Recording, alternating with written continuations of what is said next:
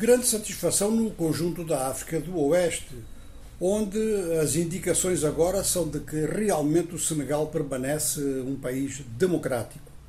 Isto na sequência de duas decisões, uma do Tribunal Constitucional de anular o adiamento das eleições e, em seguida, a decisão do presidente Macky Sall de que vai retirar-se do poder, que respeita a decisão do Tribunal Constitucional e, mais do que isso, que vai retirar-se do poder no fim do seu mandato, não quando as eleições forem realizadas.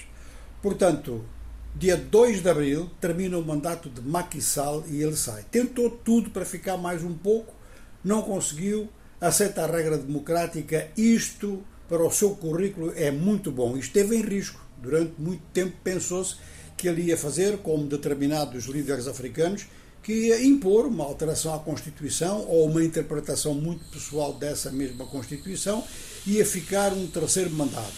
Recuou daí e insistiu no adiamento das eleições para o fim do ano, ficando ele como presidente. Também não foi possível, não insistiu. Então toma esta decisão. Agora, é importante constatar que isto tem um certo passado histórico. O antecessor de Macky Sall, Abdoulaye Wade, tentou um terceiro mandato.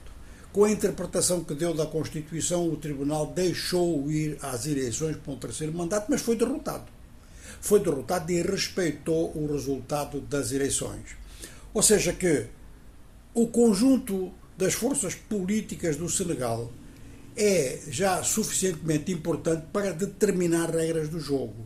Há tentativas de contornar a Constituição, mas essas tentativas, isto é muito importante, têm barreiras legais com muita força. Não são barreiras legais meramente formais que se podem destruir com um golpe de Estado, com um golpe de palácio, enfim, dessa forma. No Senegal isso não está a ser possível e é muito importante para a democracia africana que continue a não ser possível, porque a democracia em vários países do mundo, inclusive nos hoje democraticamente mais avançados, é a consequência da correlação de forças. Tem que haver equilíbrio entre as diversas forças como garantia de que ninguém vai poder, vai ter força para desrespeitar a lei e as regras democráticas, as liberdades públicas.